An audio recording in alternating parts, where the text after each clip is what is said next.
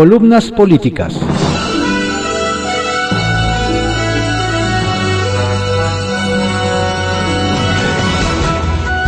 Continuamos con la audiosíntesis informativa de Adrián Ojeda Román, correspondiente a hoy, martes 18 de mayo de 2021.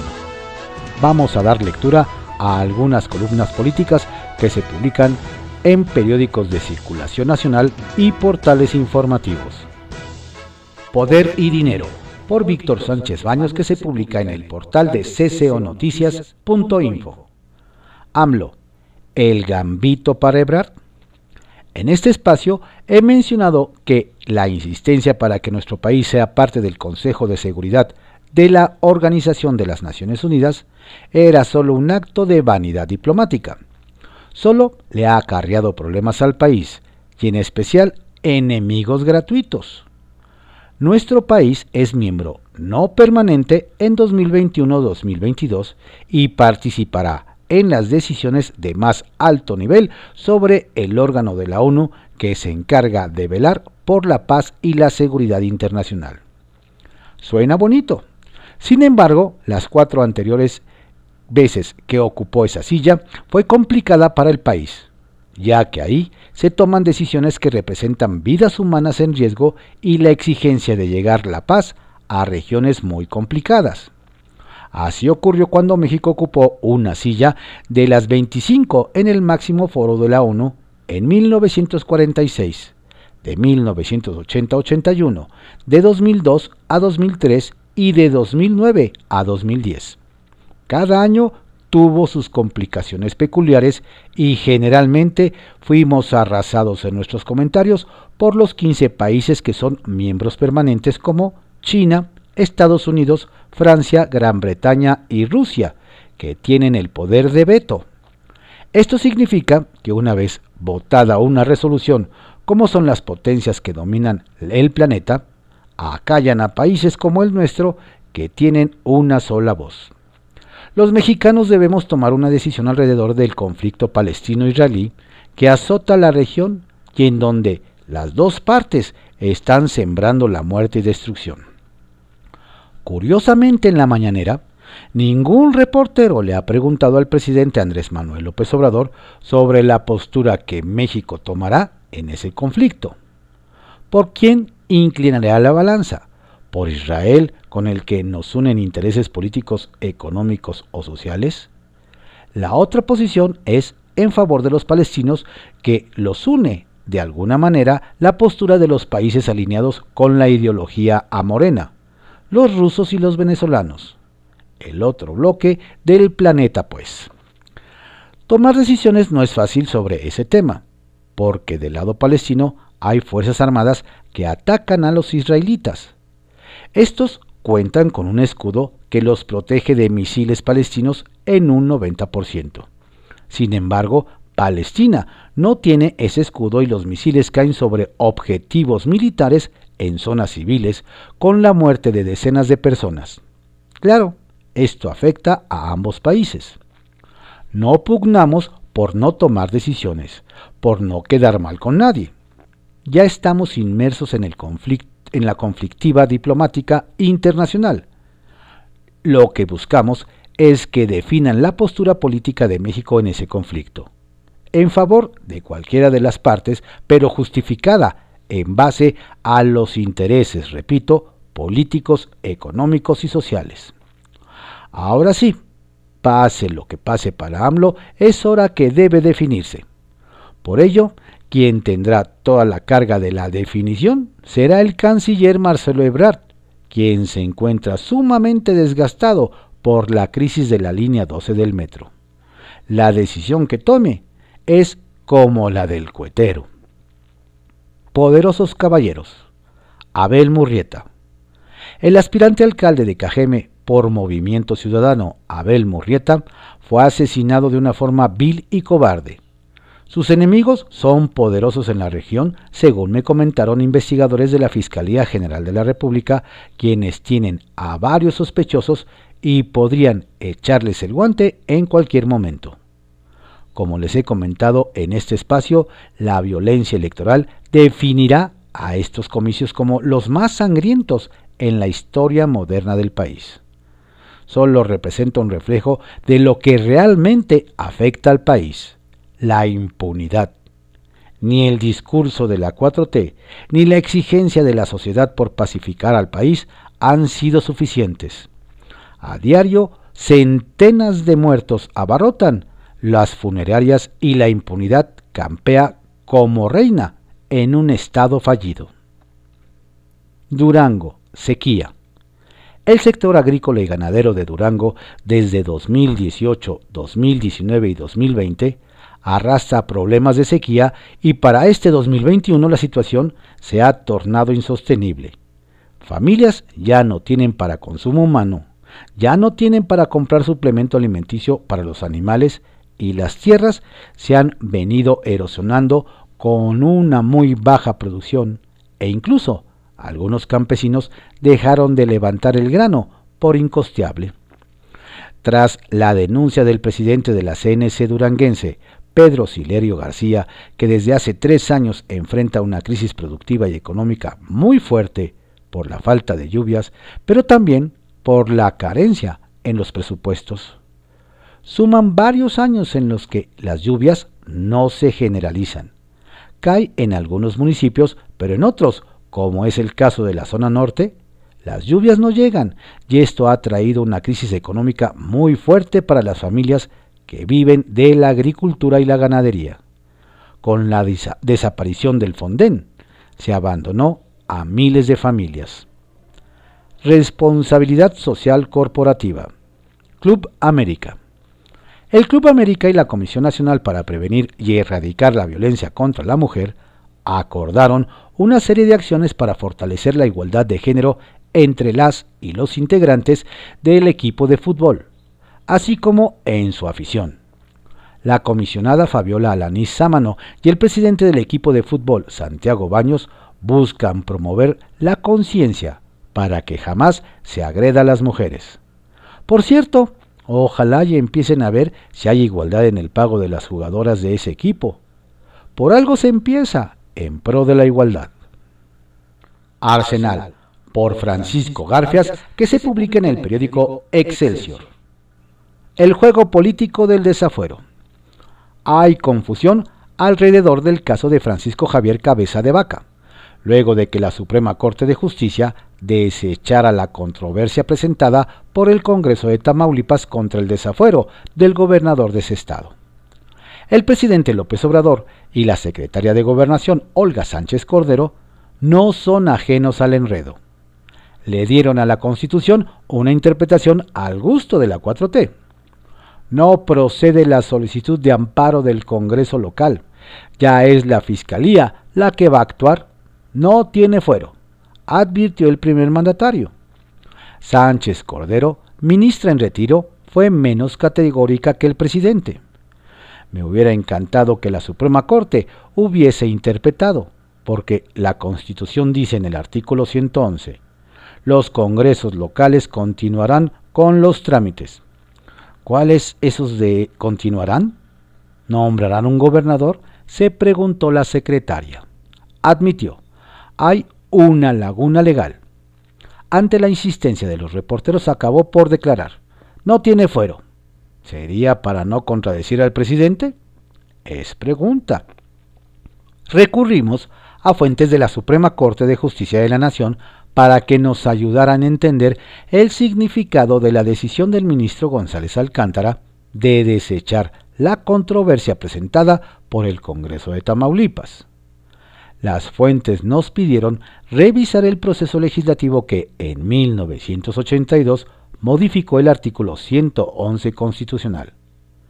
La modificación deja a los congresos estatales la última palabra en materia de sanciones a los gobernadores. Por lo tanto, conserva el fuero, nos dijo la fuente. La fracción quinta del artículo 111 la agregó el senador y el Senado y la validó diputados, precisamente para dar esa directriz. Dice textual que para proceder penalmente por delitos federales contra los gobernadores, la declaración de procedencia será para el efecto de que se comunique a, a las legislaturas locales para que en ejercicio de sus atribuciones procedan como corresponda. Duro el embajador de México en las Naciones Unidas, Juan Ramón de la Fuente, por el silencio del Consejo de Seguridad frente a la escalada en Oriente Medio. Lo buscamos para preguntarle sobre el llamado de México al Consejo de Seguridad de la ONU para que se pronuncie de manera inequívoca y equilibrada sobre el conflicto que en dos semanas ha causado hasta ahora 212 civiles palestinos y 10 israelíes muertos. México condenó también el uso desproporcionado de la fuerza tanto por Israel como por Hamas. Esto nos respondió el embajador. Quien ha bloqueado y sigue bloqueando al Consejo de Seguridad es Estados Unidos. La postura de México coincide con la de otros países como Francia o Noruega. La mayoría abrumadora quiere que el Consejo se manifieste, pero no ha sido posible. El lenguaje de México ha sido persuasivo y equilibrado, pero ni así ha sido posible hasta ahora. El último dique de la contención pacífica internacional es el Consejo de Seguridad. Su parálisis forzada es presagio de más violencia, por eso fue oportuno el llamado enérgico que hicimos, remató de la fuente. Imagino la cara del presidente López Obrador y sus súbditos al leer la encuesta que publicó El País bajo el siguiente título. Morena pierde la mayoría absoluta y necesita de aliados para controlar el Congreso. La nota dice que el todopoderoso partido oficial requerirá en la próxima legislatura del apoyo del Partido Verde y el PT para lograr una mayoría simple. Realizada por la empresa Simo, para el diario español, la encuesta apunta a un notable crecimiento del PRI. Pasa de 48 a 82 diputados. Un ligero aumento del PAN sube de 77 a 79 y una caída de MC de 25 a 10 diputados. Vaya trancazo que le asestó ayer Ricardo Burs a Alfonso Durazo. El candidato de MC al gobierno de Sonora renunció a seguir en la contienda electoral. Se sumó a Ernesto El Borrego Gándara, abanderado de la coalición PAN-PRI-PRD. Esto no es una declinación, es un acuerdo de unidad en la que ambos hemos convenido para que Sonora en unidad recupere la seguridad y la prosperidad que sus habitantes se merecen. La contienda estaba muy pareja. El empujón de Burs a Gándara puede ser definitivo. Todavía no nos reponíamos de la noticia cuando llegó otra sorpresa. Tomás Saucedo, candidato del Partido Verde en Sinaloa, declinó a favor del abanderado de Morena, Rubén Rocha. Jornada de novedades. Las redes sociales progresistas, partido que controla el Ester Gordillo a través de su yerno, Fernando González, de plano le dio la espalda a AMLO.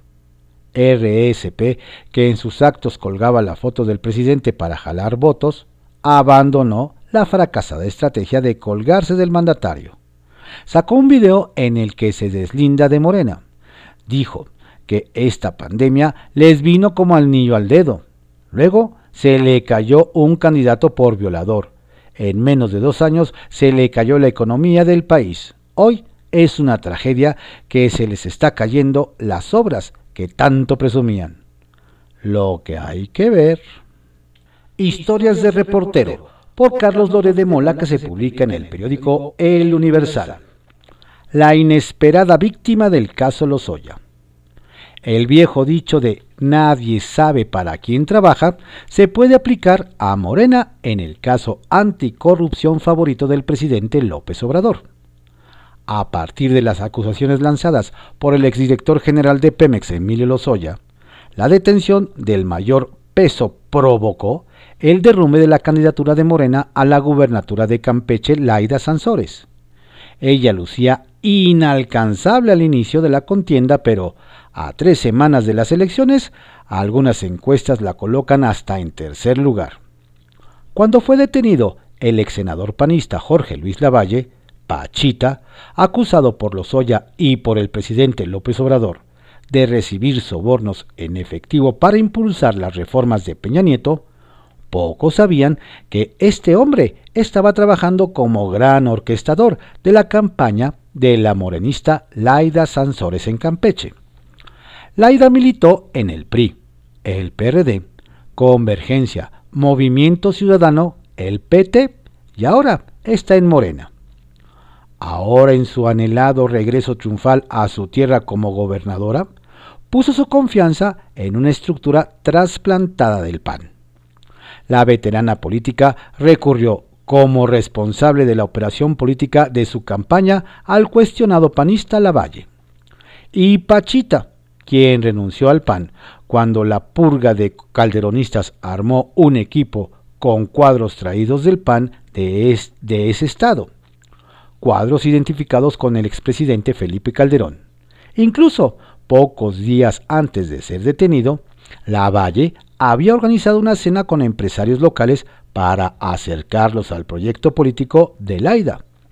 Estuvieron en la convocatoria familias del fallecido exsecretario de Gobernación Juan Camilo Muriño. Así que cuando Lavalle fue detenido en relación con el caso Lozoya, la estructura de la campaña de Laida en Campeche se desfondó. Se quedaron sin líder y en desbandada se dirigieron fundamentalmente a Movimiento Ciudadano, cuyo candidato, un expanista también, Eliseo Fernández Montúfar, aparece hoy en una posición de privilegio en las encuestas para la gobernatura. La elección de Laida Sansores de su operador principal no había sido bien vista en Palacio Nacional y desde que se produjo el derrumbe de su campaña, no ha llegado el esperado apoyo de su viejo aliado, a quien incluso se refiere como amigo, el presidente López Obrador.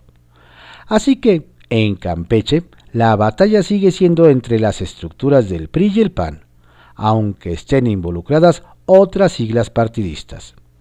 Eliseo Fernández fue diputado local por el Blanqueazul y de ahí brincó a ganar la presidencia municipal de Campeche Capital se perfilaba como la mejor carta de los panistas para la contienda por la gubernatura en este 2021. Pero los acuerdos de alianza va por México lo hicieron a un lado y el PRI obtuvo la mano para nombrar candidato común con el PAN y el PRD. Pues el dirigente nacional del PRI, Alejandro Alito Moreno, es campechano y fue gobernador. Alito escogió como candidato a su sobrino, Cristian Castro y Eliseo Fernández se fue a Movimiento Ciudadano. Sacia Morbos. ¿Será cierto que se está preparando una rebelión de gobernadores del PRI contra su dirigente nacional tan pronto pasen las elecciones? Esperan un resultado históricamente bajo y lo atribuyen a la selección de candidaturas desde el CEN. En privado por Joaquín López Doriga que se publica en el periódico Milenio. Trabajando para la 4T. No cabe duda que en el PRI no se enteraron del tsunami que los arrasó en 2018 y hoy Alejandro Moreno y los suyos siguen actuando como si esto fuera 1990 o 2003 con Roberto Madrazo. No entendieron qué les pasó por encima y lo confirman con sus discursos designaciones, vetos y spots en los que hablan a nombre de todo México como en los 90. Tras perder por primera vez la presidencia de la República en el 2000, Madrazo se apoderó de lo que entonces había quedado del partido y tomó la dirigencia nacional llevando como segunda a Elba Ester Gordillo. Ese fue un primer paso para asaltar la candidatura presidencial camino en el que se deshizo de la maestra y de Beatriz Paredes, entre otros que aún quedaban. Y lo logró. En 2006 se puso en las boletas con Andrés Manuel López Obrador de la Alianza, que encabezaba el PRD, y Felipe Calderón del PAN, que finalmente les ganó.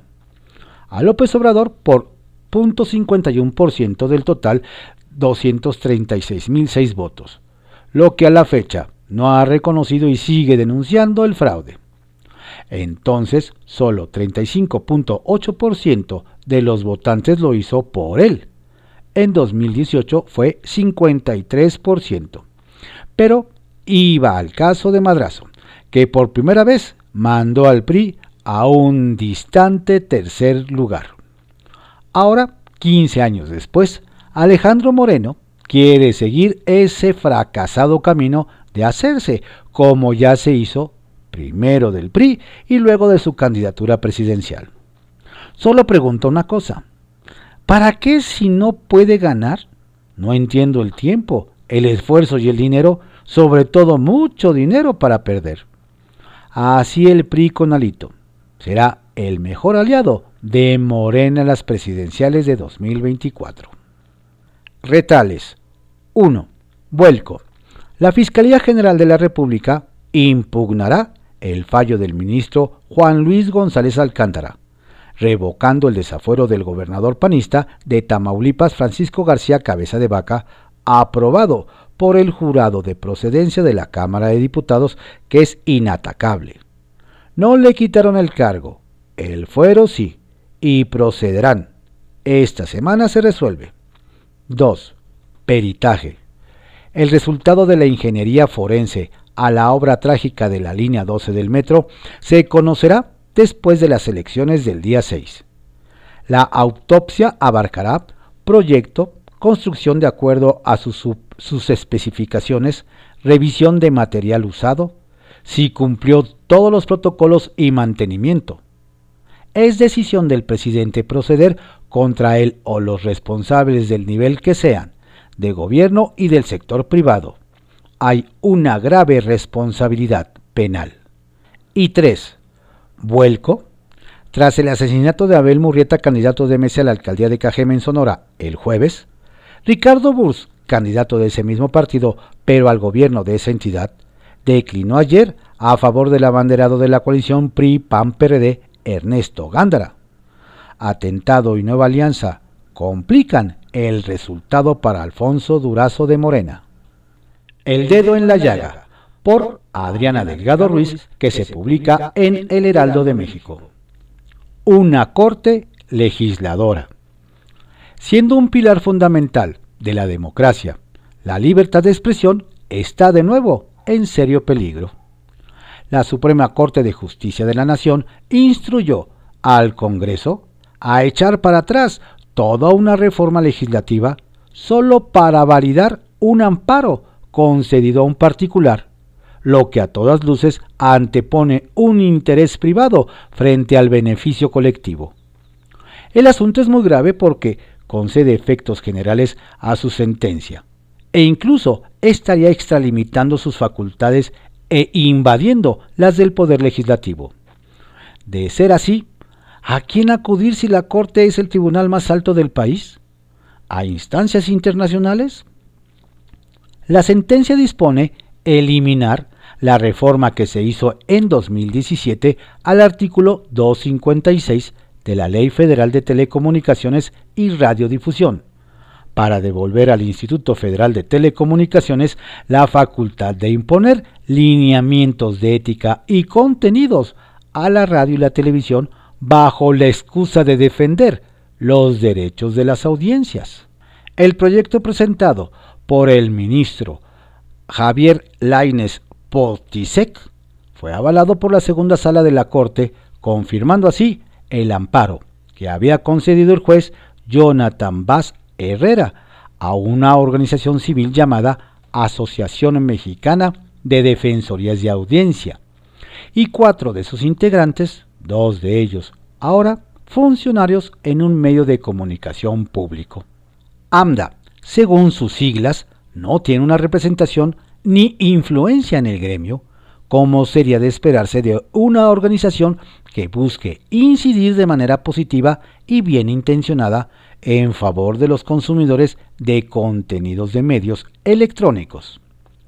La industria de la radio y la televisión, en cambio, asumió agregar en su estructura gremial a un defensor de las audiencias e impulsó mecanismos serios de autorregulación, acordes con la libertad de competir con calidad entre medios por el favor de los consumidores. El artículo 256 no fue modificado en 2017 por un capricho.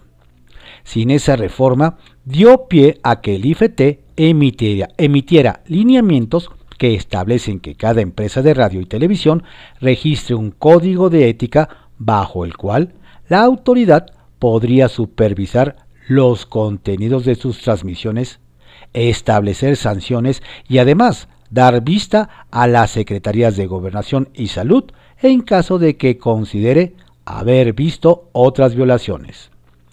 También dispone que los periodistas marquen claramente cuando están informando un hecho noticioso y cuando están opinando.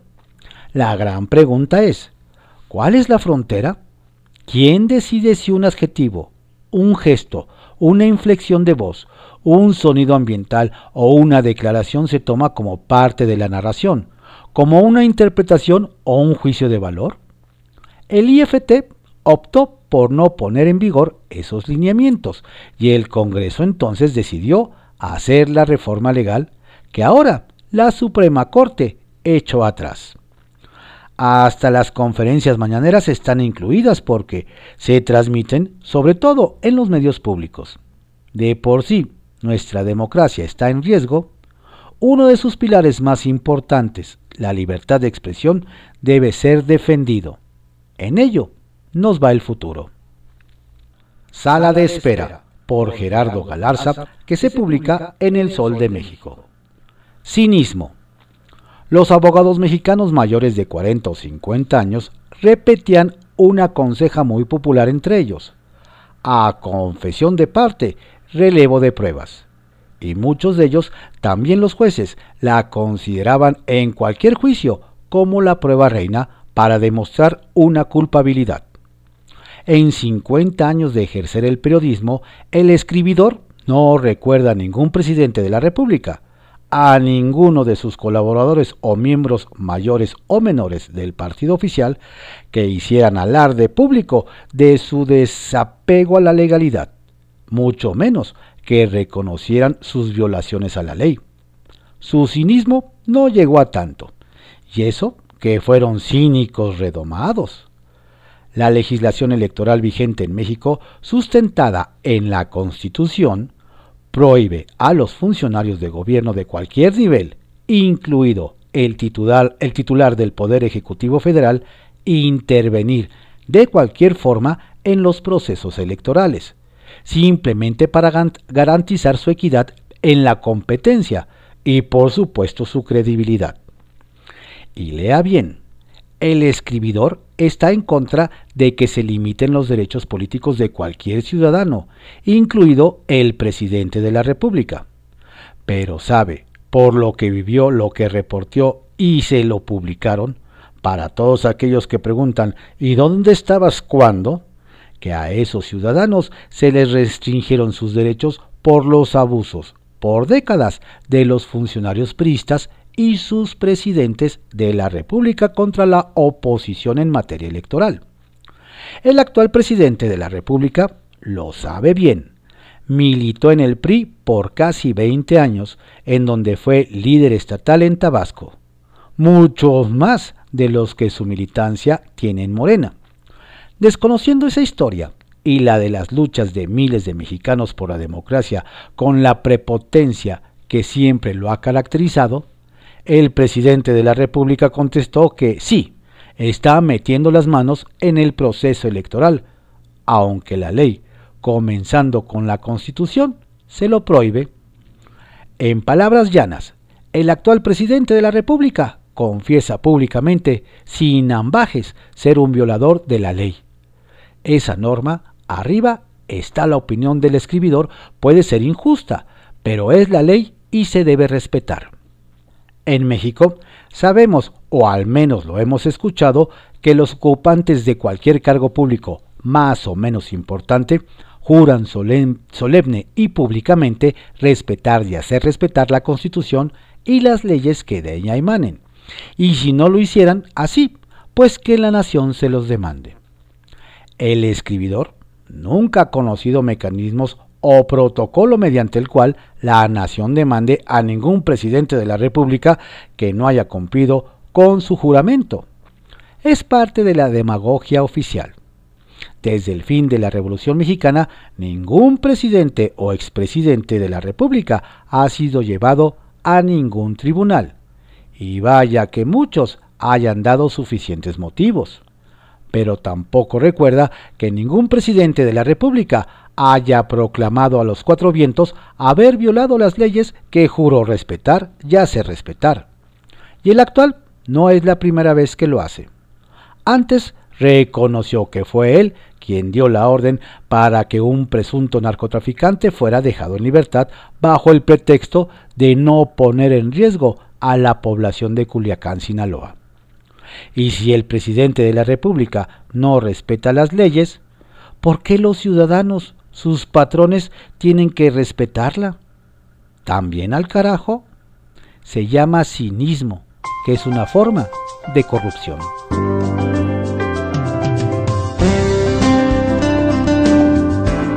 Estas fueron algunas columnas políticas que se publican en periódicos de circulación nacional en la audiosíntesis informativa de Adrián Ojeda Román, correspondiente a hoy martes 18 de mayo de 2021. Tenga usted un excelente día y por favor no baje la guardia. La pandemia sigue. Por favor, cuídese mucho, cuide a su familia. No baje las medidas de seguridad sanitaria.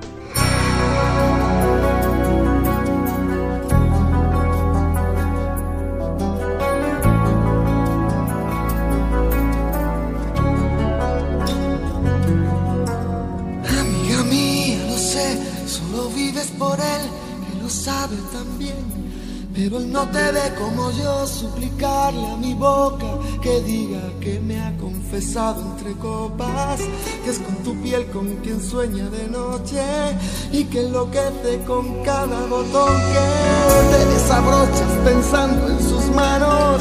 Él no te ha visto temblar esperando una palabra, algún gesto, un abrazo. Él no te ve como yo con los ojitos abiertos de par en par, escucharme nombrarle. Ay, amiga mía, lo sé él también.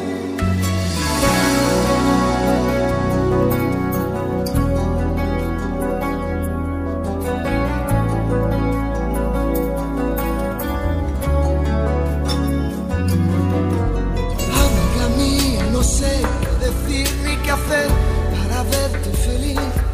Ojalá pudiera mandar en el alma la libertad que es lo que a hace falta. Llenarte los bolsillos de guerras ganadas, de sueños e ilusiones renovadas. Yo quiero regalarte una poesía. Tú piensas que estoy dando las noticias. Amiga mía, ojalá algún día, escuchando mi canción, de pronto entiendas que lo que nunca quise fue contar tu historia, porque pudiera resultar conmovedora, pero perdona, amiga mía, no es inteligencia ni sabiduría. Esta es mi manera de decir las cosas, no es que sea mi trabajo, es que es mi idioma. Y amiga mía, princesa de un cuento infinito,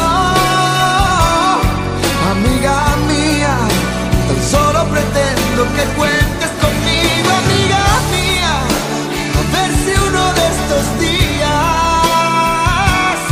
por fin aprendo a hablar sin tener que dar tantos rodeos, que toda esta historia me importa porque eres mi amiga.